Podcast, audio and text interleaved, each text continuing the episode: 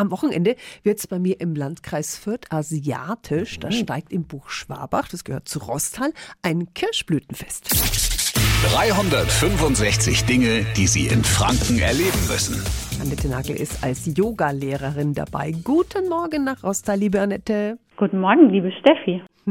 Annette, warum Kirschblütenfest? In Japan ist ja das Kirschblütenfest immer zum Beginn des Frühjahrs. Da kommt man zusammen, ist ein geselliges Treffen.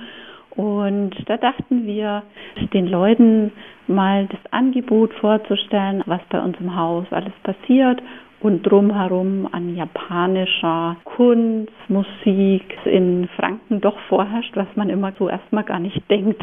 Ja, ihr habt euch super viel ausgedacht. Das Fest geht von Samstag bis am Feiertag, am Montag. Du machst Yoga, dann gibt's Aikido, Bonsai und Ikebana-Kunst wird gezeigt. Es wird japanisch getrommelt und Harfe gespielt. Bogenschießen ist mit dabei und Schwertkampf wird gezeigt. Darf ich da überall mitmachen? Muss ich vielleicht was Bestimmtes anziehen? Beim Aikido und Yoga kann man mitmachen, bei dem Ikebana, beim Blumenstecken kann man mitmachen und das mit der Harfe kann man testen. Beim Schwertkampf kann man tatsächlich nicht mitmachen und auch beim Bogenschießen, aber vielleicht einfach was Bequemes. Das ist gar kein Problem, wenn man da jetzt einfach ganz normal auch kommt. Okay, also am verlängerten Wochenende ist Kirschblütenfest im Budo und Sporthaus Beck in Buchschwabach im Landkreis Fürth. Der Eintritt ist frei. Die Infos sind wieder auf radiof.de.